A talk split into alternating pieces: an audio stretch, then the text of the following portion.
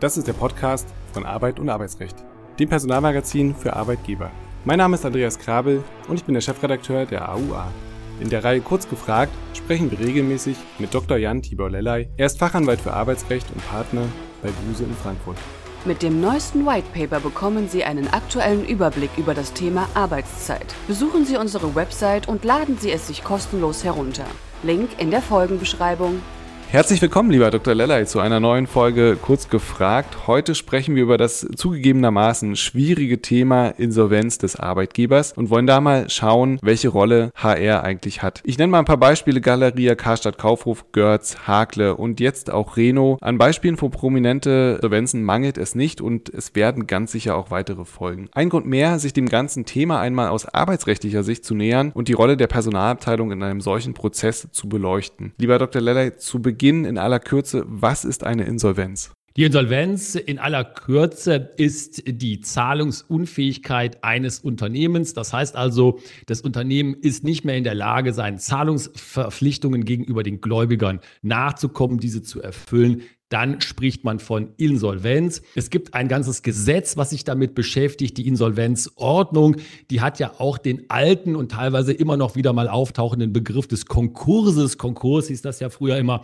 Die hat es abgelöst und die Insolvenzordnung ist jetzt das Gesetz, wo sich alles abspielt. Bei diesem, wie Sie ja zu Recht sagen, Herr Grabe, ganz, ganz schwierigen, aber auch leider notwendigen Thema. Und es passiert ja im Vorfeld natürlich sehr viel, aber das Erste, was so ans Tageslicht tritt, ist der Insolvenzantrag. Vertrag da die Frage, wer stellt den und was ist dabei zu beachten? Mir gefällt ja gerade die Formulierung ans Tageslicht tritt ganz, ganz besonders gut, weil Sie haben natürlich vollkommen recht. Das ist ja das, was dann auch meistens in der Presse landet, dass nämlich gesagt wird, oh, XY hat Insolvenzantrag gestellt. Und was passiert da? Es gibt das Insolvenzgericht, das ist äh, beim zuständigen Amtsgericht verortet, also örtlich zuständig. Und der Insolvenzantrag, der wird dann gestellt. Das ist ein schriftlicher Antrag, der wird bei dem zuständigen Insolvenzgericht Insolvenzgericht gestellt und antragsberechtigt sind hier grundsätzlich immer die Gläubiger und Schuldner des betroffenen Unternehmens und dann nimmt das untechnisch gesprochen Verfahren seinen Lauf. Und jetzt kommen wir zu einer ganz wichtigen, schillernden Person teilweise. Welche Rolle nimmt der Insolvenzverwalter ein? Welche Befugnisse hat er und wann tritt er in Erscheinung?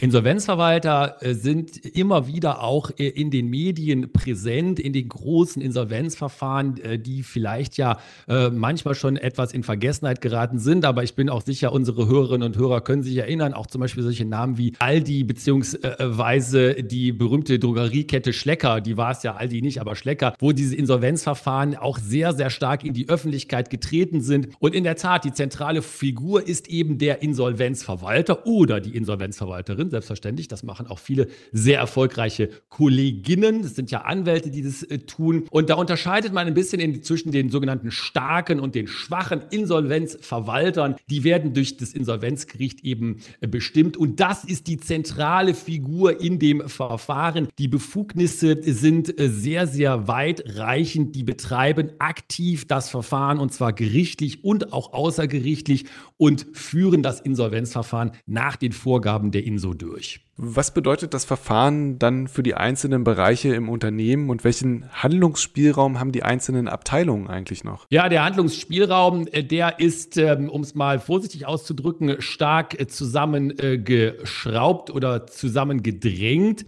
Denn das äh, Ziel des Insolvenzverfahrens, wenn es nun einmal so weit gekommen ist, ist ja äh, nicht mehr den Abteilungen im Unternehmen eine äh, gute Perspektive für die Weiterentwicklung des Unternehmens zu bieten. Das ist etwas anderes, sondern im Gegenteil, es ist ja nun das Ziel, dass das Unternehmen bzw. die Gläubiger des Unternehmens der Schuldnerin befriedigt werden. Und ähm, da muss man dann einfach schauen, dass der Insolvenzverwalter, dieser Insolvenzverwalterin komplett die handels- und steuerrechtlichen Pflichten übernimmt, inklusive der Buchführung, der Rechnungslegung, natürlich auch in den Personalbereich hinein. Wir werden ja gleich dazu kommen. Da gibt es ja ganz viele Maßnahmen leider in der Insolvenz, die eben typische Personalthemen sind. Das heißt also, hier ist es sicherlich nicht so, dass es noch einen großen Handlungsspielraum gibt. Im Gegenteil, der ist stark eingeschränkt. Dann stellt sich natürlich als nächstes sofort die Frage, was passiert mit den Lohnansprüchen der Arbeitnehmer? Denn in dem Moment, wo der Antrag ja gestellt ist, äh, treten ja einige Mechanismen in Kraft. Ja, absolut richtig. Es gibt äh, eine in Anführungszeichen verhalten gute Nachricht. Das ist äh, eine der äh, kleinen Referenzen außerhalb der Insolvenzordnung hinaus in das SGB Römisch 3. Da gibt es ja das berühmte Insolvenzgeld. Das ist geregelt in den Paragraphen 165 und 124, 165 folgende, 324 SGB 3. Also drei Monate das Nettoentgelt der Arbeitnehmer. Das ist gesichert. Und ansonsten ist es eben so, dass nach Insolvenzeröffnung, nach Verfahrenseröffnung die Entgeltansprüche der Kolleginnen und Kollegen, der Arbeitnehmerinnen und Arbeitnehmer, sogenannte Masseverbindlichkeiten ähm, werden. Ähm, die werden dann nicht zur sogenannten Insolvenztabelle angemeldet und können ohne Einschränkungen auch verfolgt werden. Aber man muss sich ganz klar eben die ähm, vor Augen führen, dass das ganze Ziel der äh, Insolvenz, des Insolvenzverfahrens ja auf die Abwicklung und Befriedigung der Gläubiger gerichtet ist. Dazu gehören natürlich auch die Arbeitnehmerinnen und Arbeitnehmer. Aber hier wachsen die Bäume, um das etwas untechnisch äh, zu sagen, sicherlich nicht in den Himmel, weil es wird ja dann auch im Regelfall zu weiteren arbeitsrechtlichen Maßnahmen kommen. Und jetzt stelle ich eine Frage, die man eigentlich erstmal auf den ersten Blick mit Nein beantworten müsste. Sind die geplanten und zugesagten Investitionen im Bereich HR möglicherweise auch ganz woanders eingefroren? Oder könnte man damit argumentieren, dass man sagt, das Verfahren zieht sich ja möglicherweise über einen langen Zeitraum und eine Investition, die ich jetzt tätige, die führt dazu, dass wieder mehr Geld reingespült wird? Also ist da alles komplett, kommt alles zum Erliegen oder gibt es da die Möglichkeiten, bestimmte Sachen noch durchzusetzen? Ja, es ist richtig. Es kommt in dem Sinne nicht alles zu erliegen. Es gibt einen äh, da noch weiter vorhandenen Spielraum. Die Aufgabe des Insolvenzverwalters, der Insolvenzverwalterin ist ja die bestmögliche und gleichmäßige Befriedigung der Insolvenzgläubiger zu erreichen. Und deswegen ähm, muss man sich eben da aus der Sicht des Insolvenzverwalters, und das ist ja dann die Sicht, die immer dann entscheidend ist, fragen, was kann da zu dieser Befriedigung beitragen? Und nur die Dinge, die dem eindeutig äh, entgegenwirken und die aus Sicht des Insolvenzverwalters dazu nicht mehr äh, beitragen äh, können, die sind dann tatsächlich in Anführungszeichen verboten. Da wird der Insolvenzverwalter sagen, die Insolvenzverwalterin sagen, nein, das machen wir nicht. Aber es gibt zum Beispiel sogar Insolvenzverfahren, und das muss man sich mal vor Augen führen, wo sogar neue Mitarbeiter eingestellt äh, werden und man sagt, okay, damit können wir halt dem Sinn und dem Zweck dieses Verfahrens am besten dienen. Das heißt, man kann sicherlich nicht, wie Sie richtig sagen, Herr Krabbel, man kann sicherlich nicht das über einen Kamm scheren und sagen, es ist alles eingefroren von nichts geht mehr. Es kommt eben immer darauf an, Entscheidend ist das, was der Insolvenzverwalter zur Befriedigung der Gläubiger glaubt umsetzen zu müssen. Kommen wir zu dem klassischen Fall, nämlich zu dem umgekehrten Fall, dass der Insolvenzverwalter gerne Kündigungen aussprechen möchte. Und das ist vielleicht ein bisschen untechnisch ausgedrückt, aber tut der Insolvenzverwalter das? Tut das die HR-Abteilung? Wer macht das? In welchem Zusammenwirken passiert das? Ja, es ist so, dass äh, der äh, Insolvenzverwalter, zumindest der sogenannte starke Insolvenzverwalter, der kann die Kündigungen aussprechen und das tut er auch. Und das sind ja dann auch ganz berühmte Verfahren, die teilweise ja auch das BAG äh, beschäftigt haben in den letzten Jahren und Monaten. Zum Beispiel die ähm, Insolvenz von Air Berlin war ja ein großes Verfahren, was dann so sehr stark das BAG beschäftigt hat im Sinne des Rechts der Massenentlassung, Paragraph 17 fortfolgende Kündigungsschutzgesetz. Man weiß es schon, Massenentlassen.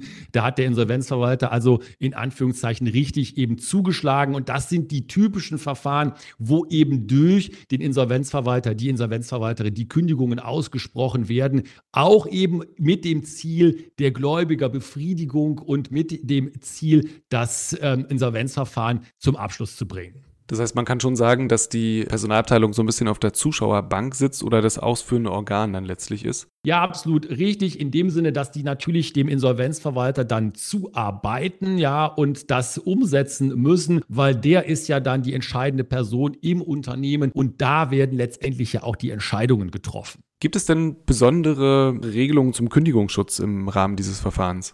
Ja, die gibt es. Es gibt ja sogar einen ganzen Bereich, der sich nennt Insolvenz, Arbeitsrecht. Und ähm, da muss man ganz ehrlich sagen, wenn man so an die normale, den Anführungszeichen normalen gesetzlichen Vorgaben bei Entlassungen, auch Massenentlassungen gewohnt ist, also Interessenausgleich, Sozialplan, Massenentlassungsanzeige, die ganzen Dinge, Sozialauswahl nach Kündigungsschutzgesetz, dann findet man sich hier, und das kann man, glaube ich, ohne Übertreibung sagen, in einer ganz anderen Spielecke wieder, denn der Insolvenzverwalter, der handelt nach anderen Regeln, zumindest nach ganz einschneidend anderen Regeln in bestimmten Bereichen. Zwar gibt es nach wie vor Interessenausgleich und Sozialplan, es gibt aber sehr, sehr starke Erleichterungen, was die Durchführung von Interessenausgleich, Sozialplan anbelangt. Das kann man also in einem ganz bestimmten Zeitrahmen durchführen als Insolvenzverwalter. Man kann auch durch das Arbeitsgericht in bestimmten besonderen Verfahren solche Pläne, Sozialpläne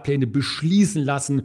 Man kann Interessenausgleiche beschließen lassen, die den Kündigung Schutz sehr, sehr stark herabsenken für die betroffenen Kolleginnen und Kollegen, die betroffenen Arbeitnehmerinnen und Arbeitnehmer. Also da ist ganz, ganz viel möglich. Insolvenzverwalter agieren kündigungsschutzrechtlich in einem ganz, ganz anderen Szenario, als das in Anführungszeichen normale Arbeitgeber tun. Und die übliche Frage nach dem Betriebsrat stellen wir ja auch. Und die hatte hier natürlich, oder ist, würde ich sagen, eine besondere, hat einen besonderen Stellenwert. Was macht der Betriebsrat eigentlich in dieser Zeit? Hat er irgendeine Befugnis, irgendein Mitspracherecht? Ja, das ist äh, ganz interessant und manchmal wird es auch äh, etwas als inkonsequent empfunden. Nach wie vor ist der Betriebsrat auch natürlich im Unternehmen, das einen Insolvenzantrag gestellt hat, im Amt. Das Amt des Betriebsrates endet ja da nicht. Im Gegenteil. Äh, dann, und das wird ja auch zu Recht gesagt, kommt vielleicht eine der wichtigsten Zeiten, tragisch möglicherweise, aber wichtigsten Zeiten für einen Betriebsrat,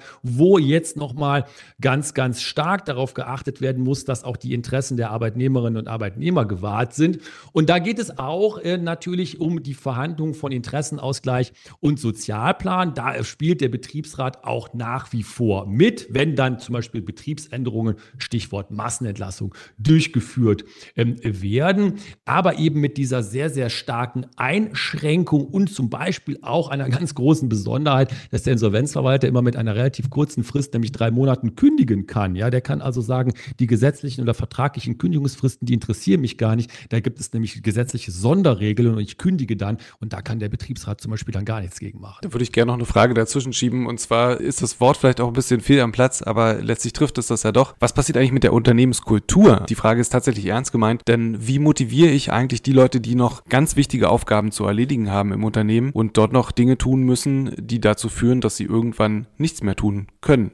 Ja, ein ganz wichtiger Aspekt, Herr Krabel, den Sie ansprechen, äh, manchmal, und ich glaube, das ist leider, leider muss man sagen, auch wohl die Realität in vielen, vielleicht sogar den meisten dieser Fällen, äh, ist ja, wo gesagt wird, äh, wenn der Insolvenzantrag gestellt ist, das ist gleichzeitig der Totenschein der Unternehmenskultur.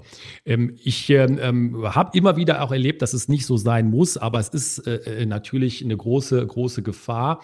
Und dann kommt es auch ja üblicherweise zu so etwas wie, böses Wort, aber Spaltung in der Belegschaft Belegschaft, nämlich genau dazu, was Sie gerade sagten, Herr Krabbel, dass man ja äh, höchstwahrscheinlich mindestens einen ganz bestimmten Teil der äh, Kolleginnen und Kollegen noch weiter braucht, nämlich für die Abwicklung und einen anderen Teil relativ frühzeitig oder relativ frühzeitig vergleichbar, frühzeitig gegenüber anderen, dann doch entlassen möchte. Das ist ein riesiges Problem für die Unternehmenskultur. Häufig versucht man das durch finanzielle Anreize zu lösen. Es gibt übrigens auch äh, andere Möglichkeiten. Es gibt ja auch ein Verfahren, was dem Insolvenzverfahren vor vorgelagert ist, das Schutzschirmverfahren, was eben nicht auf diese Aussichtslosigkeit der Sanierung abzielt, sondern auf eine Aussichtsmöglichkeit der Sanierung und eine Eigenverantwortung, Eigenverwaltung durchführt, ohne Insolvenzverwalter übrigens. Das ist natürlich dann nicht so ein großes Problem für die Unternehmenskultur. Das normale Insolvenzverfahren ist ein riesiges Problem für die Unternehmenskultur. Was passiert nach Abschluss des Insolvenzverfahrens? Also äh, zum einen, wie wird es beendet und zum anderen, kommt es immer zum gleichen Ende oder kann es auch einen positiven Ausgang haben? Ja, ich denke, äh, einen positiven Ausgang in dem Sinne vielleicht für die Gläubiger, ja. Also die Gläubiger, die werden dann vielleicht sagen, naja gut, also im besten Fall äh, sind wir befriedigt worden oder zumindest zum großen Teil. Das heißt, in, in diesem Sinne etwas tragisch auch und vielleicht auch nicht sehr schön formuliert, hat sich das Insolvenzverfahren dann für uns als Gläubiger gelohnt. Äh, für die Betroffenen lohnt es sich äh, fast nie und die Betroffenen sind ja häufig da die Arbeitnehmerinnen und Arbeitnehmer des Unternehmens. Ganz förmlich endet das Insolvenzverfahren äh, zum Beispiel nach 200 Insolvenzordnung, förmliche Aufhebung durch das Insolvenzgericht.